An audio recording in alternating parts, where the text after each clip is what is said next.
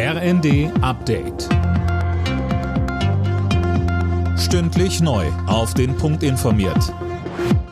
Ich bin Philipp Rösler. Guten Abend. Die G7-Staaten werden die Ukraine im Krieg gegen Russland so lange wie nötig unterstützen. Und zwar militärisch, humanitär und diplomatisch, heißt es in einer Erklärung der G7-Staats- und Regierungschefs. Bereits zuvor hatten sie sich bei ihrem Gipfel in Bayern auf neue Sanktionen gegen Moskau verständigt. Bundeskanzler Olaf Scholz betonte.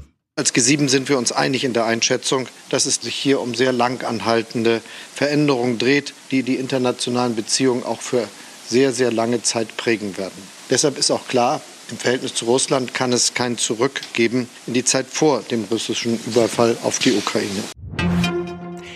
Als Reaktion auf den Ukraine-Krieg will die NATO mehr als 300.000 Soldaten in erhöhte Bereitschaft versetzen. Das hat Generalsekretär Stoltenberg vor dem NATO-Gipfel in Madrid angekündigt.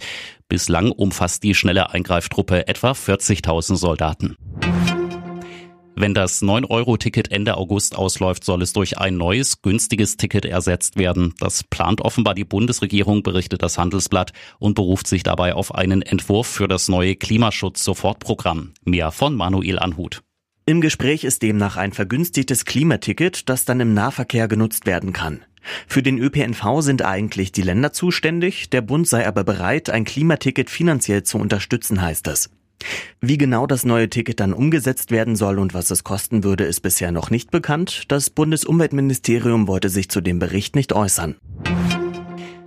Trotz des Kita-Ausbaus. Oma und Opa bleiben in Deutschland weiter wichtig für die Enkelbetreuung. Das hat eine Studie des Bundesinstituts für Bevölkerungsforschung ergeben. Demnach passen auf mehr als die Hälfte der unter Sechsjährigen regelmäßig die Großeltern auf.